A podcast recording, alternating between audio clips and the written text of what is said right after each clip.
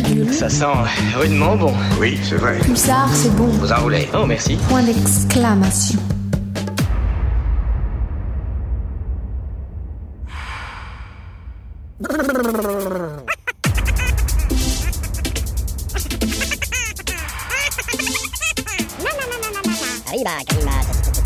Vous faites erreur. Je m'en fous, je sais bien ce que j'ai entendu. Et les bandes dessinées.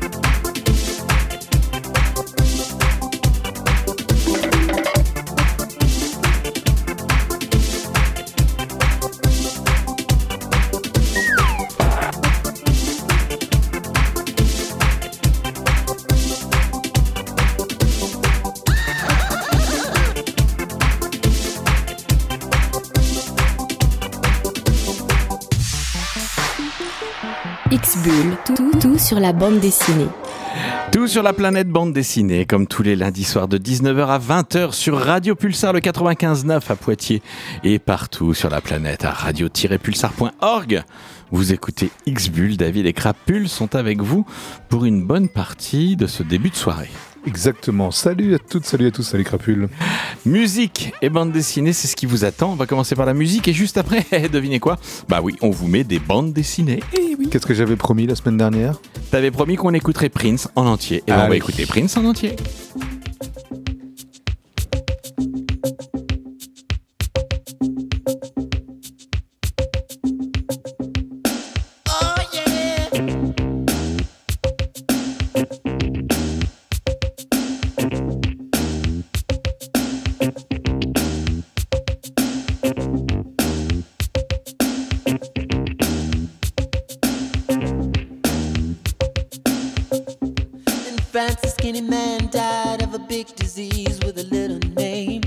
By chance, his girlfriend came across a needle, and soon she did the same. At home, there were 17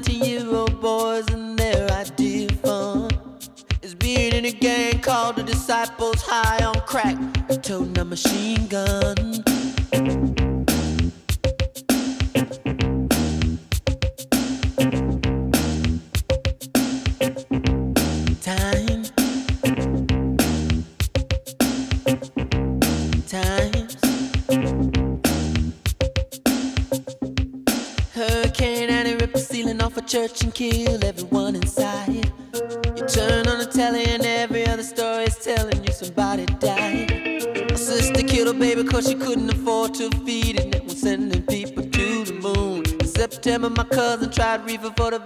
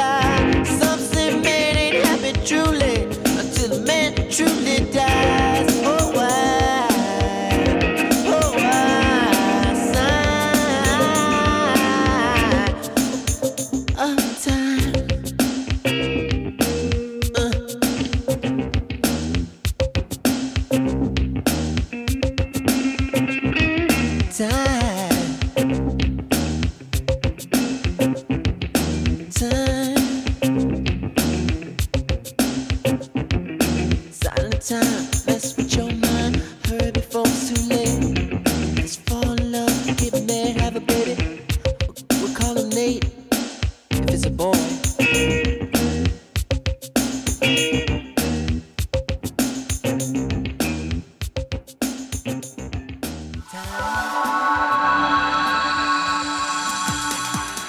de l'album paru aux éditions 21 grammes sur la route de Paisley Park. Et bien là, c'était Prince. C'était pas le morceau, parce qu'il y a un morceau Paisley Park, je crois. Je sais pas, je, je suis pas assez. J'adore Prince, mais pour Prince autant, sa discographie, je la connais pas par cœur. Elle est volumineuse, il Elle est dire. volumineuse. Bon, allez, bande, dessinée. Allonge-toi tout de suite là sur le divan, comme ça tu vas me raconter ta vie. C'est ce qu'ont décidé de faire Suzanne Leclerc et William Roy, Roy, pardon. Je vais pas le prononcer à l'américaine, mais à la française, William Roy. En vous proposant un bel album autour de Freud. Freud, le moment venu. Âgé de 60 et- 67 ans, atteint d'un cancer en raison de son addiction au cigare, Sigmund Freud va subir les affres de l'âge, de la maladie, de la montée du nazisme. C'est un récit intimiste qui est éclairé par le regard de Suzanne Leclerc, elle-même psychiatre et membre d'un groupe de recherche autour de l'euthanasie. Donc vous comprenez bien qu'elle s'est délectée à raconter ces, moments venus pour Freud. On est en 1923 quand l'album commence. Sigmund Freud est âgé de 67 ans et fumeur invétéré de cigares. Il découvre qu'il est atteint d'un cancer de la bouche. Longtemps, les médecins lui avaient caché la vérité, persuadés qu'il n'est pas prêt à entendre la nouvelle. Bah oui, un, psychothérapeute qui n'est pas, capable de faire face à la vérité. Dans le même temps, un mal tout aussi redoutable va ronger l'Europe. En, en 1933, Adolf Hitler accède au pouvoir en Allemagne. Cinq ans plus tard, en 38, il annexe l'Autriche. Freud n'a alors d'autre choix que de fuir Vienne pour s'en aller à Londres. Avec une justesse et une sobriété autant dans le graphisme que dans les dialogues, euh, Suzanne Leclerc et William Roy nous plongent dans l'intimité du père de la psychanalyse. Il livre le portrait d'un homme loin des fantasmes face à ses contradictions et ses faiblesses dans une réflexion autour de notre façon de faire face à la mort et au droit de la choisir. Sigmund Freud, le moment venu, donc si vous cherchiez des, astuces ou des infos sur la psychanalyse, ratez. Par contre, si vous vouliez voir comment Freud, dans l'intimité, on le protégeait, comment on lui racontait des cracks par rapport à sa maladie, comment il n'était pas vraiment dupe, c'était quand même un médecin, euh, ben, vous pourrez suivre tout ça dans ce très bel album proposé par les éditions La Boîte à Bulles. Euh, 20 euros pour ces 144 pages en couleur euh, dans un beau format cartonné. Freud, le moment venu aux éditions La Boîte à Bulles. Allez, moi je vais vous présenter un manga, un manga signé de la mangaka Kon Kamakura, qui a sorti aux éditions euh, Casterman. Ça se lit, le sens de lecture des mangas, c'est du noir et blanc, format manga, 8,45€, et c'est l'histoire de deux jeunes filles, deux lycéennes, qui vont faire connaissance. Il y a euh, tout d'abord Soko, qui est un petit peu étourdi, un petit peu fleur bleue, qui arrête pas de se prendre des, déceptions amoureuses, voilà. Et, euh, et l'autre lycéenne, c'est Sui. Et Sui, elle, elle est un peu, euh, enfin même pas un peu, elle est très réservée. On la sent plutôt, je sais pas comment dire, elle a le sourcil froncé en permanence. Elle a pas l'air très heureuse. Et très vite, euh, après que ces deux jeunes filles se, soient rencontrées, Sui avoue à Soko son secret, son secret, son pouvoir plutôt, puisqu'elle possède la capacité de matérialiser toutes les choses qui lui passent par la tête. Et lorsqu'elle se fait harceler au lycée, son pouvoir menace de donner vie au pire. C'est à la fois une chronique adolescente teintée de fantastique et fable sur la puissance sans limite de l'imagination. Blank Space, c'est le titre. Blank Space, c'est, euh, ça veut dire quoi Les espaces vides L'espace, oui, oui. l'espace- voilà, c'est ça. C'est avant tout le récit touchant et grave d'une amitié unique. Euh, C'est une trilogie annoncée, donc euh, le tome 1 est disponible dans les bacs. C'est signé de Kon euh, Kamakura, déjà repéré au Japon. Cette euh, trilogie sort aux éditions donc Casterman, 8,45€ pour ce premier tome de 176 pages en noir et blanc. Tous ensemble, tous ensemble. Tous. Non, ça n'est pas une manifestation, c'est plutôt un récit complet que je vous propose aux éditions Delcourt hors collection. Tous ensemble, un récit complet de Chris, Emmanuel Michalak et Juliette Laude autour du sport. Et de quel sport à votre avis?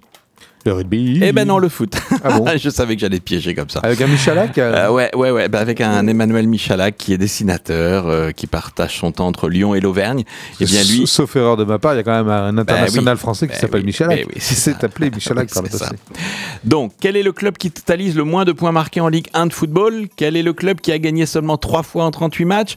Quel est le club dont le président a été emprisonné en Colombie? Quel est le club qui a déposé le bilan malgré le soutien financier d'un marchand d'armes libanais?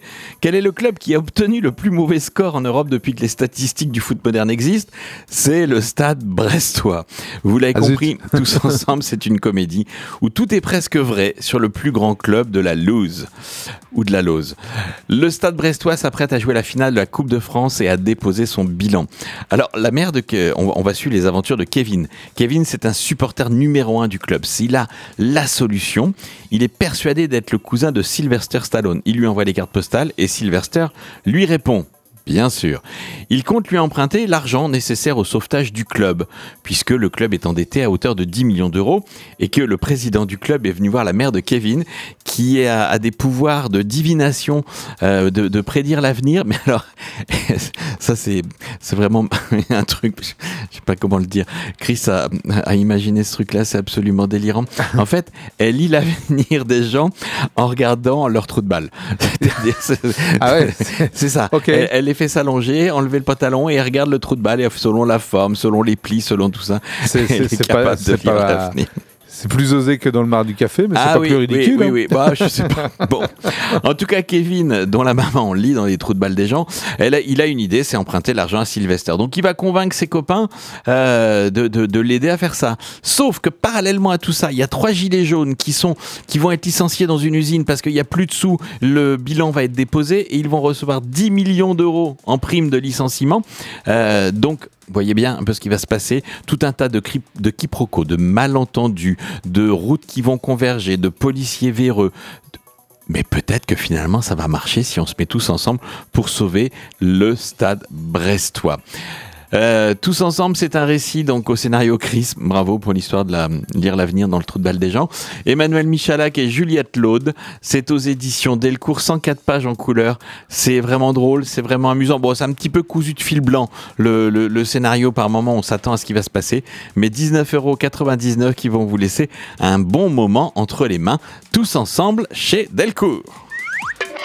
Allez, un autre titre, Un Crapule. autre titre, oui, des éditions Anspach. Euh, Nicolas Anspach, ce- cet éditeur belge, nous propose euh, la réédition de certains, certains albums. Et là, c'est Plagiat, quand la ligne claire rencontre le monde de l'art.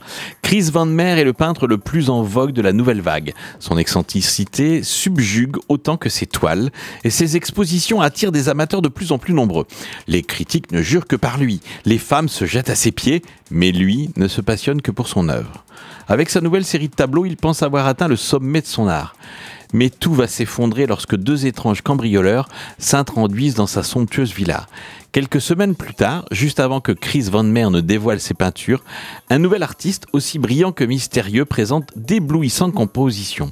Pour Chris, ce ne l'a fait aucun doute. Il est la victime d'un plagiat. Terrassé par la colère, il détruit ses propres toiles avant de décider de porter plainte. Mais comment combattre un artiste inconnu qui vit sur un autre continent? Comment prouver le plagiat en art pictural? Euh, Obsédé par l'idée de trouver le coupable, Chris entame une longue descente aux enfers, rejeté par ceux qui l'adulaient, engloutissant sa fortune dans un combat qui ressemble perdu d'avance, et dans Et- un scénario, lui, qui n'est pas cousu de fil blanc, vous verrez le twist au, vers la fin de cet album qui va vous laisser bouche bée et et e.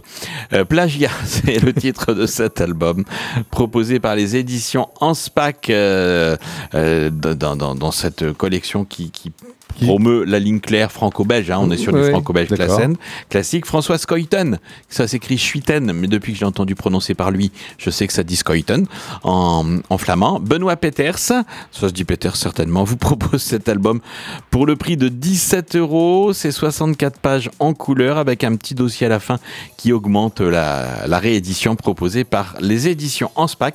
Plagiat pour tous les amateurs de la ligne claire franco-belge, Goffin, Scoyten et Peters. Autre chose, Crapule Ah non, ah, de pas mon du côté, tout, tout. Autre chose de ton côté, David? Bah oui. Ah, J'ai beaucoup rigolé, rigolé, je me suis délecté de l'amour et du hasard. C'est le titre de cet album signé de Manu Boiteau. Euh, voilà, est paru aux éditions Casterman. Une, comédie romantique, j'y arrive, à l'heure de Tinder. Qu'est-ce que le nouveau euh, Far West du marivaudage, selon toi? Alors attends, je vais laisser le chat partir de ta gorge et tu vas pouvoir revenir nous parler de l'amour et du hasard. C'est Voilà. bien ça. hein Donc le nouveau Far West du marivaudage, c'est bien entendu les applications de rencontres. C'est parfois armé donc d'un smartphone que l'homme contemporain se retrouve en quête de l'âme sœur. Traînant de longues heures sur des applis de rencontres, il suit un parcours semé d'embûches et à l'amour répond parfois un hasard plutôt contrariant. Euh, Dans cette comédie, donc avec des punchlines savoureuses, se mêlent le rêve et le réel, l'ego et la création, les amis, les amours et peut-être le futur inattendu. Le héros de cette bande dessinée, dont j'ai recherché en parcourant toutes les pages s'il était baptisé, il ne, j'ai pas, trouvé. Il n'a pas de nom. Ah ouais. Et oui, ça arrive des fois. Parce que des fois, on se lance dans la lecture d'un ouvrage, on fait pas trop attention à ce petit détail, et puis quand, euh, quand arrive l'heure où il faut vous, vous en reparler, vous, en présenter l'ouvrage et tout, on se dit, mais au fait, il comment c'est? Ben non, pas trouvé. En tout cas, notre héros est écrivain en panne d'inspiration pour son deuxième roman, roman qu'il a promis à son éditrice, une ancienne maîtresse, hein, qu'il avait sans doute hein, édité la première fois par... euh, alors, compassion, je ne sais pas. Mais en tout cas, voilà. Euh, ils ne sont plus ensemble, ils ne sont plus en, couple. Notre homme a- est un quadraque, jeune quadra. Il est blasé de l'amour. Autant, euh, mais autant, autant il peut être blasé de l'amour qu'il est un peu aussi à la recherche d'un peu de tendresse parfois. Mais quel prix sera-t-il prêt à payer pour trouver cet équilibre, ce juste équilibre? Parce qu'il est difficile quand même, notre homme. C'est un personnage un poil misanthrope, cynique, complètement désabusé. Et on va se délecter avec de longs dialogues délicieusement nourris, argumentés, euh, des dialogues qu'il tient avec son pote Bruno, qui lui est en couple depuis bien longtemps, Le pauvre. ou Célimène, donc son éditrice, euh, avec qui il s'entend euh, merveilleusement bien. Quoi. Elle l'encourage à écrire son deuxième roman, et il n'arrive pas à trouver l'inspiration. Il n'arrive pas à trouver l'inspiration parce que parce que il prétend que tout va bien. Il, tout va bien depuis qu'il prend des, des antidépresseurs. Voilà. Mais et c'est là que ça, ça- notamment ça qui est assez drôle. On, va se délecter dans cet ouvrage de, de- joutes verbales et notamment celle qui pigmente la relation conflictuelle et provocatrice euh, de notre homme avec son psychiatre euh, qui le psychiatre, après s'être fait dégommer dans son premier ouvrage, il a, il, il- il a pris cher, quoi.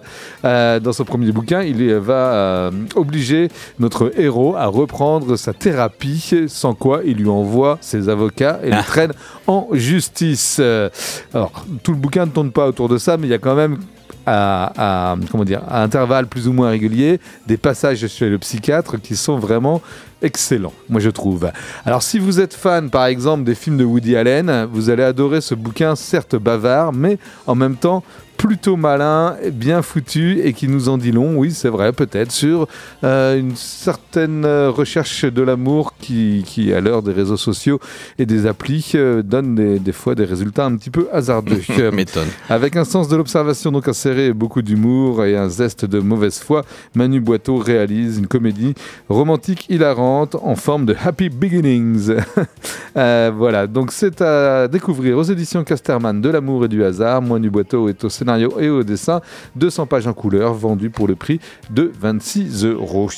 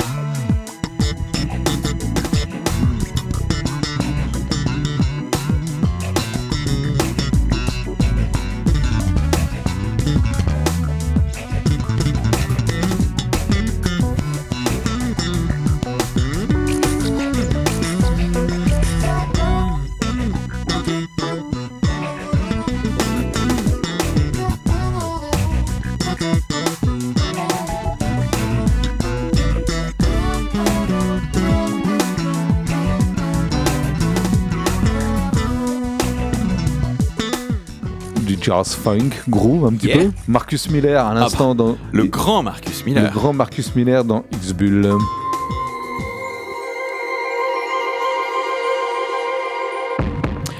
La bande dessinée est au service de causes un petit peu dans le cœur de l'actualité, je voudrais vous parler d'un album, euh, une bande dessinée, livre entre les deux, enfin un livre illustré qui s'appelle Le harcèlement et pas moi.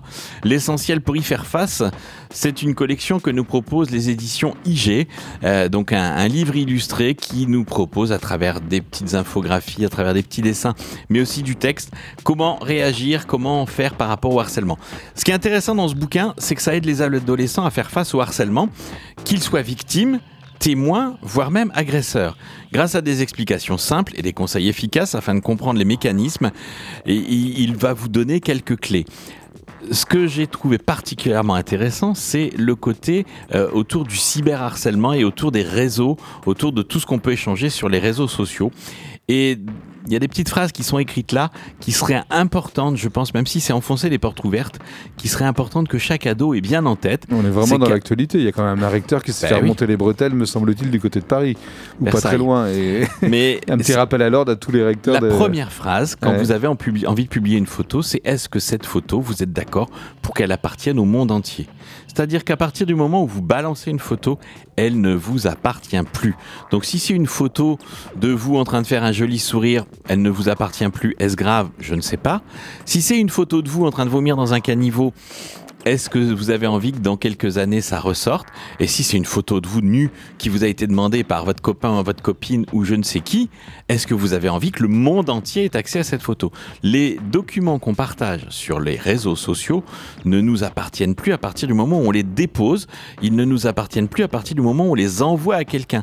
Donc voilà, c'est important parce que je pense que si chacun avait bien en tête ce genre de choses, il y aurait moins de, de soucis sur certaines publications si tout le monde se posait bien cette question est-ce que cette photo, j'accepte qu'elle soit partagée avec le monde entier? À partir du moment où elle quitte votre téléphone, où elle quitte votre appareil photo, je sais pas si les jeunes savent ce que c'est qu'un appareil photo, mais bon, à partir du moment où ça quitte l'objet qui vous a pris en photo, elle ne vous appartient plus. Voilà, je mettais un peu l'accent là-dessus, mais pour, pour le harcèlement, tous les numéros à l'intérieur sont les numéros actuels. Il y a 12 euh, questions, idées reçues sur les mécanismes du harcèlement scolaire afin de les comprendre et de réagir.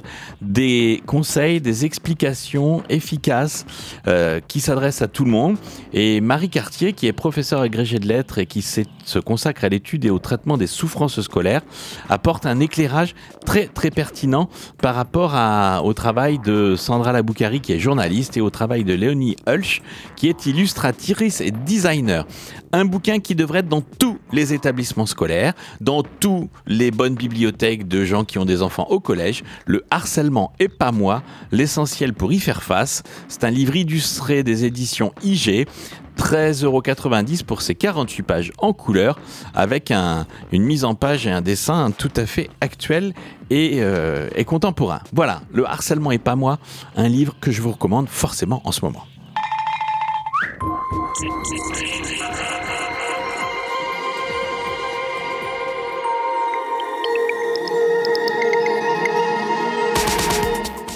Crapule, tu as quelques séries à nous présenter. Suite Quelques de séries. séries, des, des séries qui débutent ou des séries qui se suivent.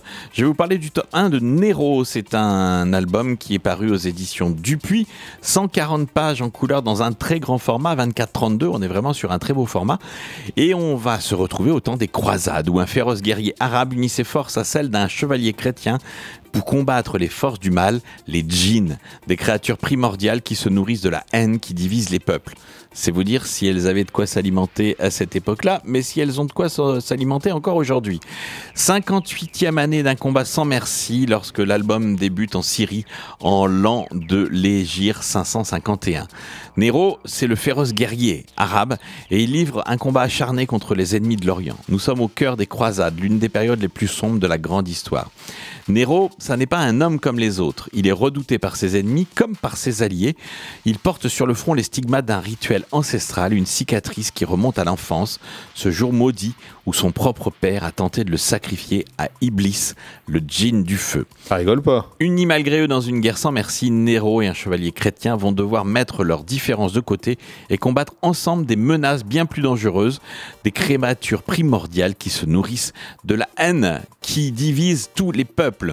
On est dans une belle aventure de cap et d'épée, on est dans une belle aventure de croisade, mais on est dans une belle aventure aussi un peu d'héroïque fantasy, puisqu'il y a, y a ces créatures qui apparaissent.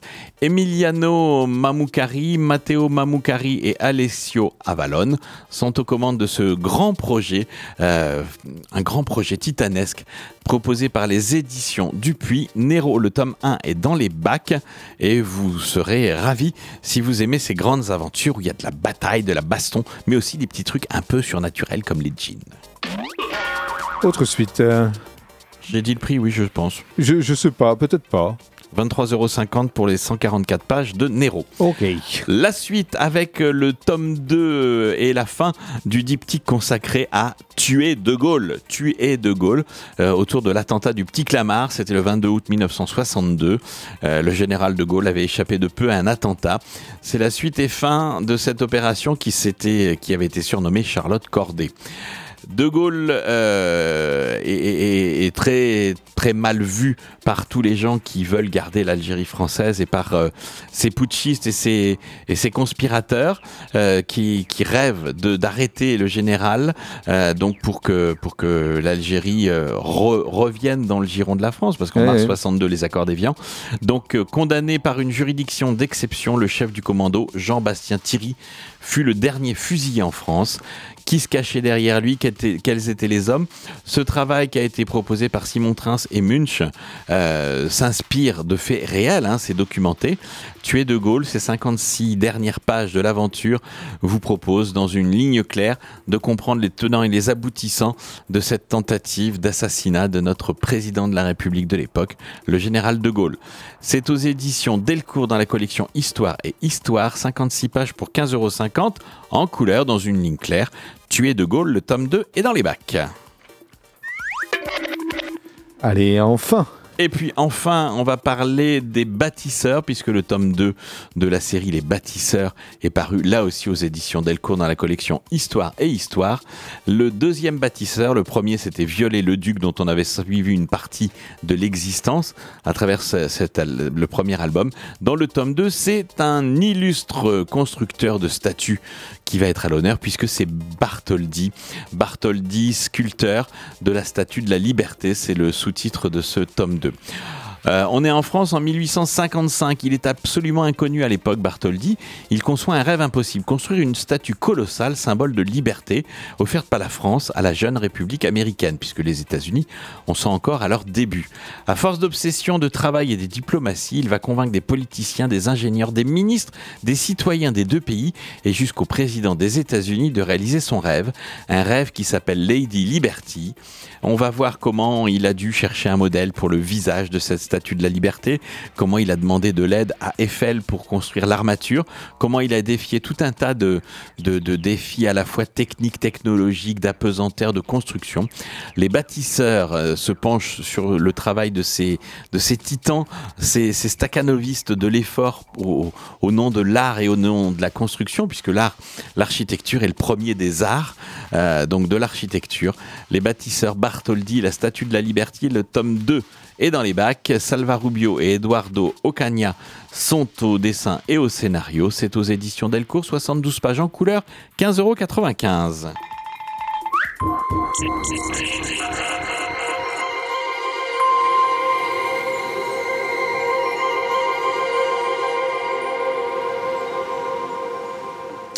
Allez, vous allez rigoler, j'espère, à la découverte de ce titre Double Vie signé de Peter Badgie. Peter Badgie, J'en ai déjà présenté quelques, quelques précédents ouvrages. J'aime beaucoup cet auteur américain et ce double vie met en lumière les contradictions, les zones d'ombre et les parts de secrets qui résident en chacun d'entre nous et que nous avons parfois tant de mal à cacher. Le récit euh, suit les aventures, ou plutôt les vies, a priori calmes, et toutes tracées de trois camarades de fac ayant plus ou moins gardé le contact entre eux et de la copine de l'un d'entre eux. Il y a Vador Ryderbeck, Vlad de son vrai nom, un journaliste freelance qui lutte contre son addiction à l'alcool et qui, un soir, dans un pub, dans un bar, croit reconnaître un énergumène vantard qui se tient au comptoir et qui se targue auprès de deux jolies filles d'être un agent fédéral très pointu sur les réseaux terroristes qu'il aurait plus ou moins infiltrés. Cet homme, c'est Otis Boyd. En tout cas, c'est comme ça qu'il se présente. Otis euh, est très certainement complètement mytho et Vador voit en lui un parfait sujet d'étude pour un article sur les gens aux personnalités multiples qu'il est en train d'écrire. De retour chez lui, il remettra un nom sur l'individu. En fait, il s'agit de Javier Ortiz, un ancien copain de fac qu'il n'a pas vu depuis des années et des années et avec lequel il s'adonnait, quand ils étaient jeunes, il s'adonnait à des jeux de rôle. Cherchant à en savoir un peu plus euh, sur euh, cette, euh, ce Ravière Ortiz, Vlad va recontacter Woodrow. Woodrow, un autre copain de la fac, lui aussi accro au jeu de rôle à l'époque, et il va lui proposer une rencontre, une rencontre où il se rendra en compagnie d'Ivy. D'Ivy, Ivy, pardon, c'est la copine asiatique et sexy de Vlad. Et d'entrée de jeu, Woodrow réussit à persuader Ivy de le laisser, de la laisser, donc de le laisser, pardon, l'initier, elle, à Second World. Ça te parle, ça, Second World? Second World, c'est la communauté virtuelle en ligne qui permet de vivre une infinité d'aventures euh, plus ou moins extravagantes. Non, je connais pas ça. C'était vraiment un truc en ligne, comme ça, tu ah choisissais un avatar. Euh, T'as joué à ça, toi? Non, non, pas du tout, moi jamais. Euh, donc tu, peux vivre, tu pouvais vivre des aventures. Alors c'est assez drôle, par contre, petite parenthèse, j'ai vu l'autre jour un reportage de gens, parce que Second, Second World, je crois que ça a été quelque chose de très, très, très populaire début des années 2000, peut-être jusqu'en 2010, et puis petit à petit, bah, les gens s'en sont lassés et ont abandonné ce ce, monde euh, virtuel, complètement virtuel, et pourtant il existe toujours. Et il y a des gens aujourd'hui qui s'amusent à zoner et à errer dans des, dans des ruines, ah dans les ruines du monde virtuel. Enfin voilà, c'est assez, assez drôle. Alors enfin voilà, donc euh, Woodrow, lui, il est, il est accro à Second World et il convainc donc Ivy de, de l'initier. Tiens, je te montrerai comment ça se passe et tout ça. Ivy va se prendre au jeu et se laissera séduire par Lord Burlington, l'avatar maléfique et despotique de Woodrow. Ce dernier, qui par ailleurs est un joueur de poker en ligne compulsif, au point d'avoir ruiné sa vie de famille avec ça, semble avoir euh, alors beaucoup de mal, de difficultés à situer la frontière entre la vie réelle et virtuelle lorsqu'il s'agit de passer du temps avec Ivy tandis que Vlad, ne se doutant de rien, multiplie les rencontres avec Ravière, qu'il a il avait laissé sa carte à Ravière, qu'il l'a contacté, il l'a recontacté, ainsi de suite. Euh, donc avec Ravière qui lui sombre dans une paranoïa dévastatrice. Pour autant, Vlad, qui n'a de cesse de se déprécier, se voyant comme un journaliste raté, voit son passé venir le hanter. Des retrouvailles avec son oncle et sa tante vont lui apporter des révélations sidérantes sur son père et son grand-père. De même que lui se verra contraint d'avouer quelques secrets à Ivy, jusqu'alors bien gardés, Ivy qui, elle, ne rêve que d'un grand et beau mariage avec Vlad. Comédie satirique désespérée, cynique par moments, Double Vie n'en est pas moins terriblement désopilante.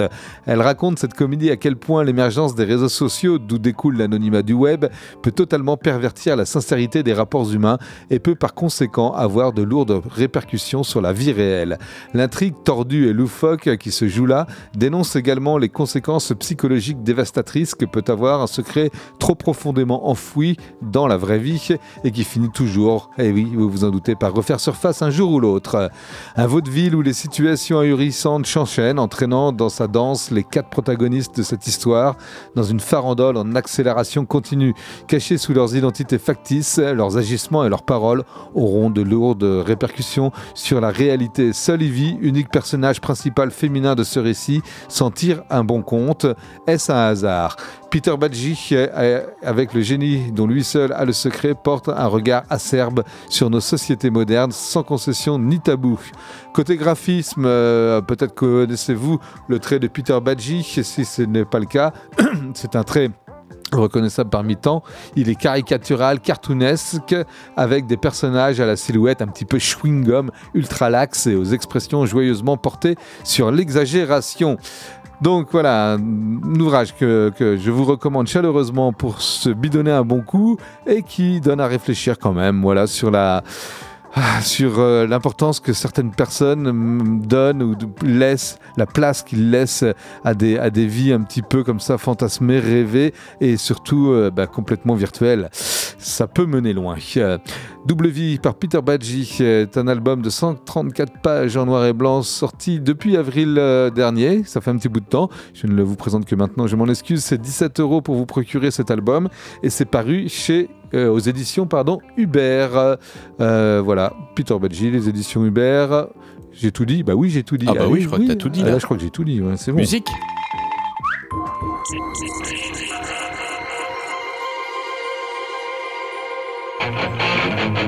Ah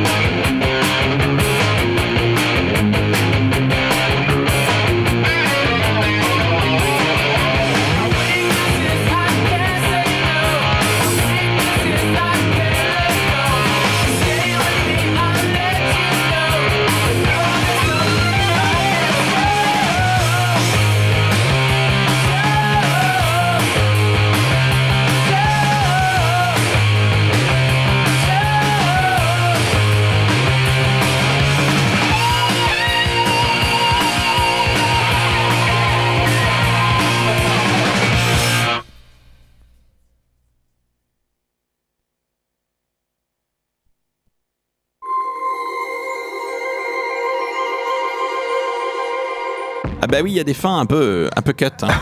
Ça. C'était McRad, hein, un instant, qui nous interprétait Weakness dans X-Bull. Bah, je vais vous parler aussi de quelqu'un qui a eu une fin un peu cut. Ah. Puisque l'album dont je vais vous parler, qui est paru aux éditions Grand Angle, s'appelle L'héritage Wagner. Et Et je et- vais citer quelqu'un qui disait Quiconque désire comprendre le national-socialisme doit d'abord connaître Wagner. Le quelqu'un en question, c'est le Führer Adolf Hitler qui a évoqué le musicien allemand dans Hitler m'a dit, un ouvrage d'Hermann Rauschwing paru en 1939. Si l'authenticité des citations rassemblées dans ce livre est aujourd'hui largement remise en question, cette phrase a le mérite de résumer à elle seule la manière dont le Troisième Reich et son chef suprême se sont réappropriés la figure de Richard Wagner. Car si l'on ne peut pas soupçonner le compositeur d'une quelconque connivence effective avec le nazisme, il est décédé en 1883, donc il a jamais Wagner, pu. Bah Ouais, oui. Wagner, bah oui, donc c'était pas possible. Euh, euh, les relations intimes qu'entretenait Adolf Hitler avec la famille Wagner sont-elles largement connues et documentées? Et elles ne sont pas uniquement dues à l'intérêt que pouvait avoir le chancelier allemand pour la musique lyrique, mais également au discours que véhiculaient ces différentes créations, car Wagner n'a pas été uniquement sensible à l'antisémitisme normalisé de son temps, il il en est devenu un acteur et un penseur. Donc voilà, donc euh, dans les années 1840, Wagner est pourtant proche des milieux anarchistes et révolutionnaires. Il reçoit chez lui Mikhail Ba- Bakounine ou encore Georg Herweg, accusé d'avoir activement pris part à l'insurrection contre le gouvernement de Saxe. Il va être contraint à l'exil, mais en tout cas, euh, toujours est-il que sa famille était très proche de euh, Adolf Hitler. On va suivre une histoire euh, romancée à partir de ces éléments, de ces éléments-là, puisque la chanteuse d'opéra Anja renverse les convenances puritaines du monde musical allemand de l'après-guerre.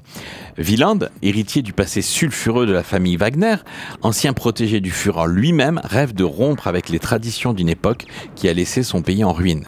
Bientôt unis par un amour violent, Anja et Wieland se retrouvent opposés aux gardiens du temple de Bayreuth, une élite conservatrice qui cache à peine sa nostalgie du Troisième Reich. Grâce à la force d'Anja, Wieland veut redonner vie et espoir à la musique de son grand-père, Richard Wagner, mais pour ça, il va d'abord falloir qu'il se confronte aux démons de son propre passé et à des secrets qu'il a toujours refoulés. Euh, Wieland a, a- a un frère et tous les deux dirigent la fondation sous l'égide de leur mère, leur mère qui est la fille de, de, de Richard Wagner. Les deux frangins, bah, ils sont pas vraiment sur la même longueur d'onde. Il y en a un qui est quand même très très, euh, on reste dans la tradition, Ouais. et l'autre qui est beaucoup plus ouvert. Donc forcément, ça va donner des, des, des tensions. Et puis, euh, il rappelle celui qui euh, qui est un peu plus ouvert, il rappelle quand même que la mère appelait euh, Hitler oncle Adolphe, tellement il faisait partie de la famille, tellement quand il arrivait à Bayreuth, il était reçu en grande pompe. Donc on a des allers-retours dans le passé et dans le présent, sur le festival actuel, sur la modernité que cherche à apporter Wieland, sur euh, la nostalgie qu'ont certains de la grande époque du national-socialisme. C'est à la fois un livre qui dérange de par son approche et puis qui, réconforte aussi sur l'idée que il peut y avoir des héritages familiaux, héritages artistiques, mais à tout moment, on peut infléchir la trajectoire. Donc l'héritage Wagner nous est proposé dans un très beau format par les éditions Grand Angle. 80 pages de ce bel album pour 17,90€. C'est aux éditions Grand Angle. Tu avais, je crois, une autre euh, bande dessinée à nous présenter, Crapule, qui n'était pas forcément non plus rigolote, rigolote. Non, c'est un- une bande dessinée qui s'appelle Les Sirènes de Bagdad. C'est paru aux éditions Phileas. Euh, donc euh, quelque chose qui est sorti il y a quatre jours chez les libraires, qui nous propose une adaptation du roman de Yasmina Kadra, euh, K-H-A-D-R-A, euh, une romancière algérienne de langue française. Et donc euh, c'est l'adaptation de Winock de, cette, de ce roman qui est proposé ici. L'histoire, c'est l'histoire d'un jeune bédouin, un jeune garçon qui vit paisiblement avec ses parents quand les GI investissent leur modeste maison et malmènent le patriage devant sa famille. L'humiliation du père va faire basculer la vie du fils qui va alors se métamorphoser en un prétendant au suicide terroriste. Euh, les sirènes de Bagdad va transporter les lecteurs et les lectrices que nous sommes en Irak pendant l'occupation américaine. Et on va voir comment cette occupation américaine dans les grandes villes, parce qu'en fait, les Américains, ils ont surtout occupé les villes et les endroits où il y avait du pétrole, mais pourtant dans le village de Kafr Karam, euh, ben, ça va avoir une, incidence parce qu'il y a un choc des cultures. Et quand les GI américains rentrent dans la maison et mettent tout le monde au milieu de la pièce, ils laissent pas le temps au père de famille de s'habiller. Et donc, il va se présenter à moitié nu devant ses enfants. Et ça, c'est la pire offense, c'est le pire, euh, le, le- le- le pire- la pire humiliation qu'on peut faire vivre à un homme, d'être obligé d'être comme ça à moitié nu devant sa famille. Donc là, le fils, sa vie va basculer. Autant il vivait paisiblement, il n'était pas trop radicalisé. Enfin, il n'y avait pas, il y avait pas ces enjeux-là. Même si dans le village certains le poussaient à devenir un petit peu plus anti-américain, même si d'autres euh, lui disaient mais laisse, ça va passer, ils partiront comme tous les autres. Et puis un jour, il y a un incident, un jeune garçon euh, euh, simple d'esprit qui euh, qui, qui euh, s'est blessé et qu'il fallait emmener à l'hôpital. Sauf que en- pour l'emmener à l'hôpital, il y a un barrage. Pendant ce, ce barrage, le garçon réussit à s'échapper et à courir. Et là, les GI l'abattent froidement. Et là, ça va faire basculer la, la, la vie de notre jeune héros et qui va Qui devenir va se radicaliser. là, un carrément. prétendant, voilà, un prétendant au suicide en allant à Bagdad, en vivant dans la misère, en étant euh, euh, dépouillé de tous ses biens, en fréquentant des gens peu fréquentables. Le roman de Yasmina Kadra doit être glaçant parce que cette bande dessinée se termine sur des images absolument terrifiantes. Euh, Winnock, euh, je pense, a réussi à saisir l'esprit, l'état d'esprit qui se dégageait des sirènes de Bagdad. Je vous le conseille évidemment si vous avez envie de vous documenter sur le sujet.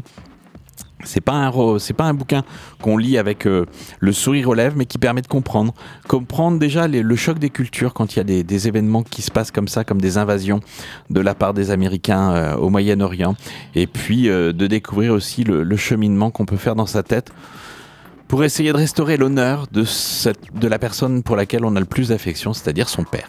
112 pages en couleur, dans des belles teintes qui vont tirer sur les, les, les chaleurs de l'orientalisme euh, que nous propose ici Winnock. euh, 112 pages en couleur, dans une ligne claire qui nous permet de suivre les aventures euh, décrites par Yasmina Kadra dans son roman. 20,90€ aux éditions Phileas, Les sirènes de Bagdad.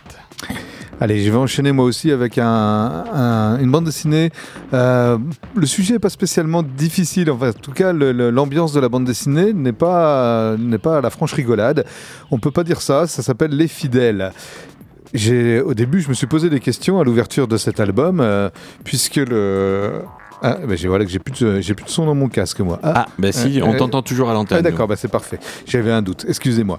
À l'ouverture de cet album, la première page, euh, on voit un petit texte écrit en bas de page. Nous te remercions, Dieu saint et fort. Tu portes le monde dans ta main et tu veilles sur tous les hommes. Tu nous réunis en assemblée afin que nous entendions ta parole et que, euh, avec une foi ardente, nous marchions à la suite de ton dis, Ouais, bon, d'accord. Et euh, ce texte en bas de page et une image qui présente un, vitrail gigantesque euh, en, bas duquel, enfin voilà, on, devine une espèce de, lieu de prière, une église schématisée un peu. Et en bas, on voit d'un côté l'autel avec le curé au milieu, un curé. À sa droite, on va avoir un petit personnage, on ne sait pas trop qui il est, avec un gros plan sur son visage, un macaron. À sa gauche, les fidèles assis sur les, les bancs de, de- messe. Et dans les fidèles, il y a une jeune femme, pareil, un macaron comme une loupe grossissante, nous montre, euh, nous fait un gros plan sur sa poitrine généreuse. Ok, d'accord. Les fidèles.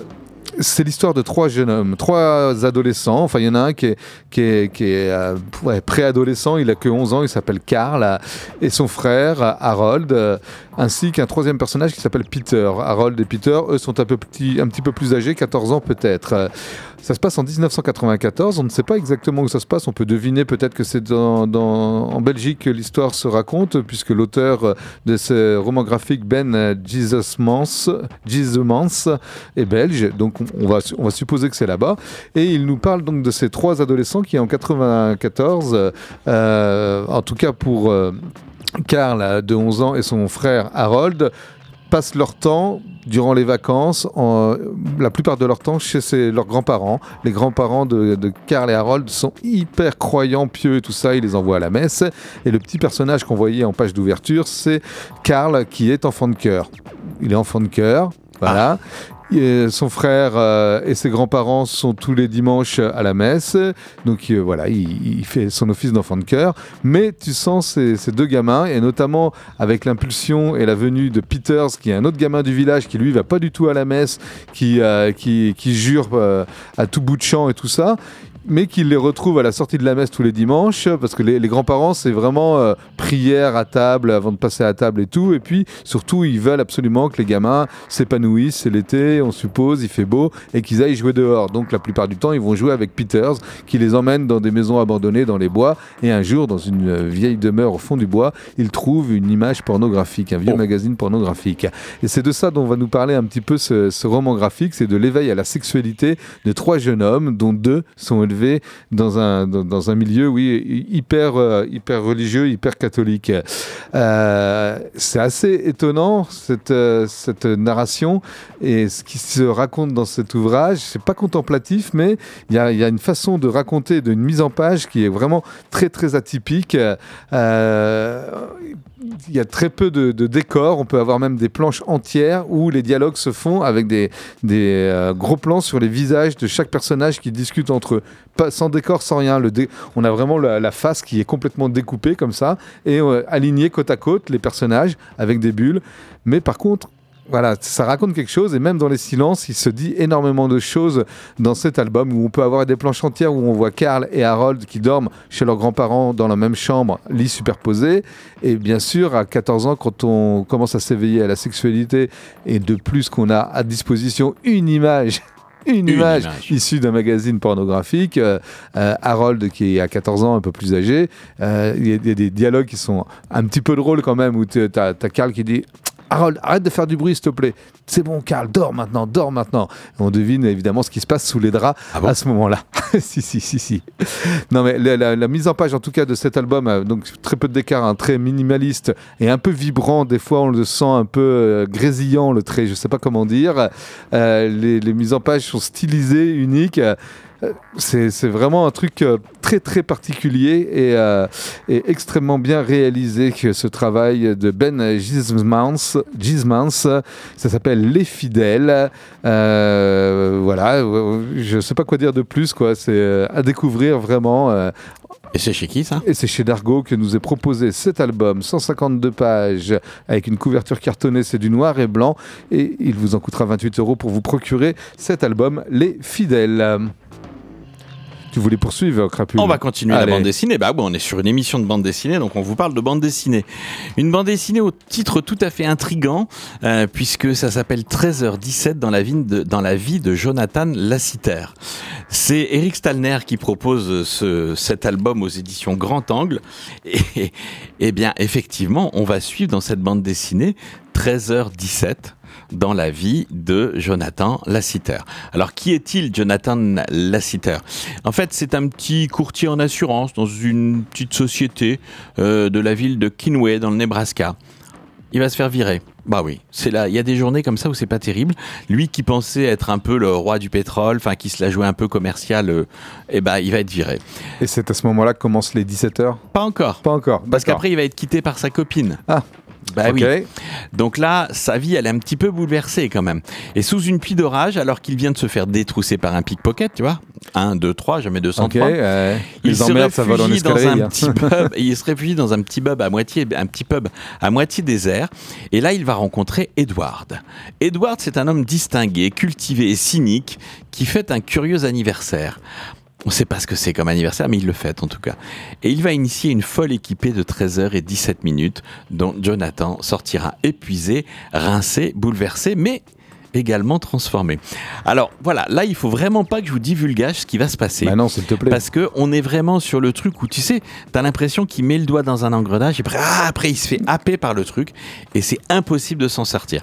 C'est drôle, c'est bien vu, c'est cynique, c'est à la fois euh, terrible, un peu, des fois un petit peu amoral, mais ce jeune garçon qui était le commercial type, voilà, le gars qui était dans, dans les années 30, hein, euh, dans les années 50, pardon, euh, puisqu'on est, on est dans cette époque-là, eh bien, euh, c'est- c'est- ça fait...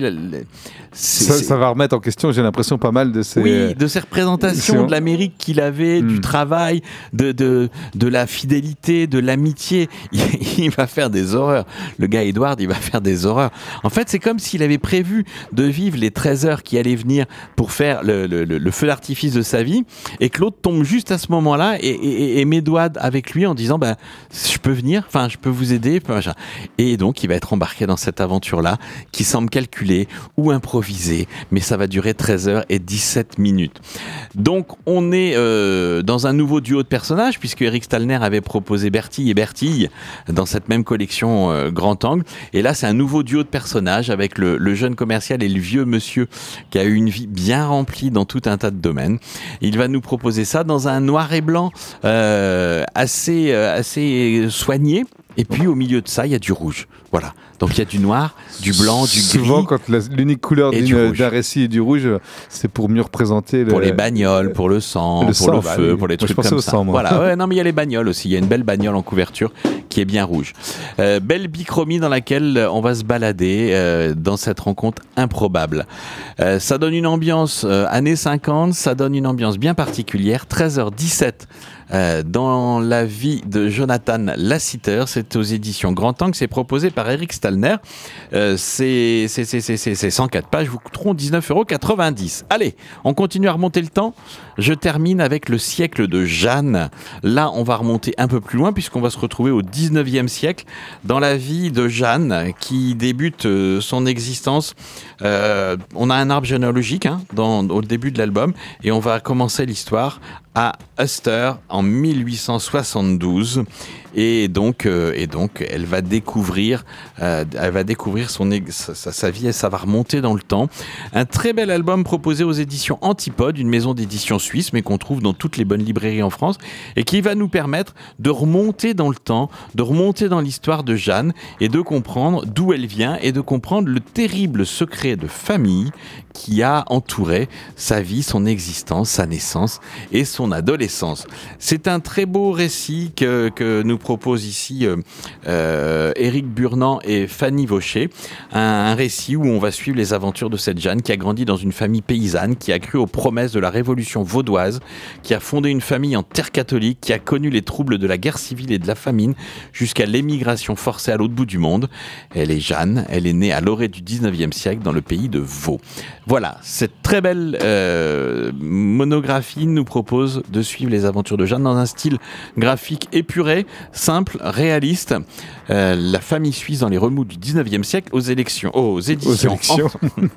aux éditions À voter. Antipode, un très bel album.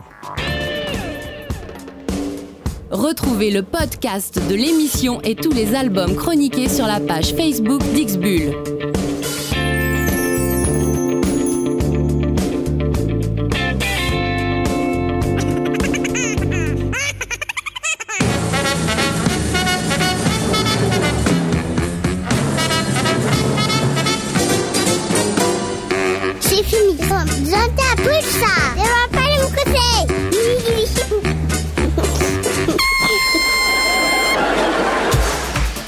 Terminado pour ce soir. X-Bull, on se retrouve la semaine prochaine pour de nouvelles aventures en musique, en bande dessinée, en couleur.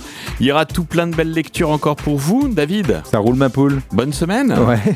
On vous laisse en compagnie des programmes de Pulsar tout de suite, c'est Punks, puis après il y aura Scrogneux qui nous parlera de page Facebook, je crois, sur les groupes musicos de Poitiers et musicos de Niort, du live, tout ce que vous aimez sur Pulsar, de Eh, Je l'alternative. sais pas si t'as remarqué, là, les punks, ils ont pris l'habitude depuis quelques temps de démarrer leur de émission avec un morceau de chanson française qu'on pourrait plutôt ouais, classer dans la, la variété d'antan.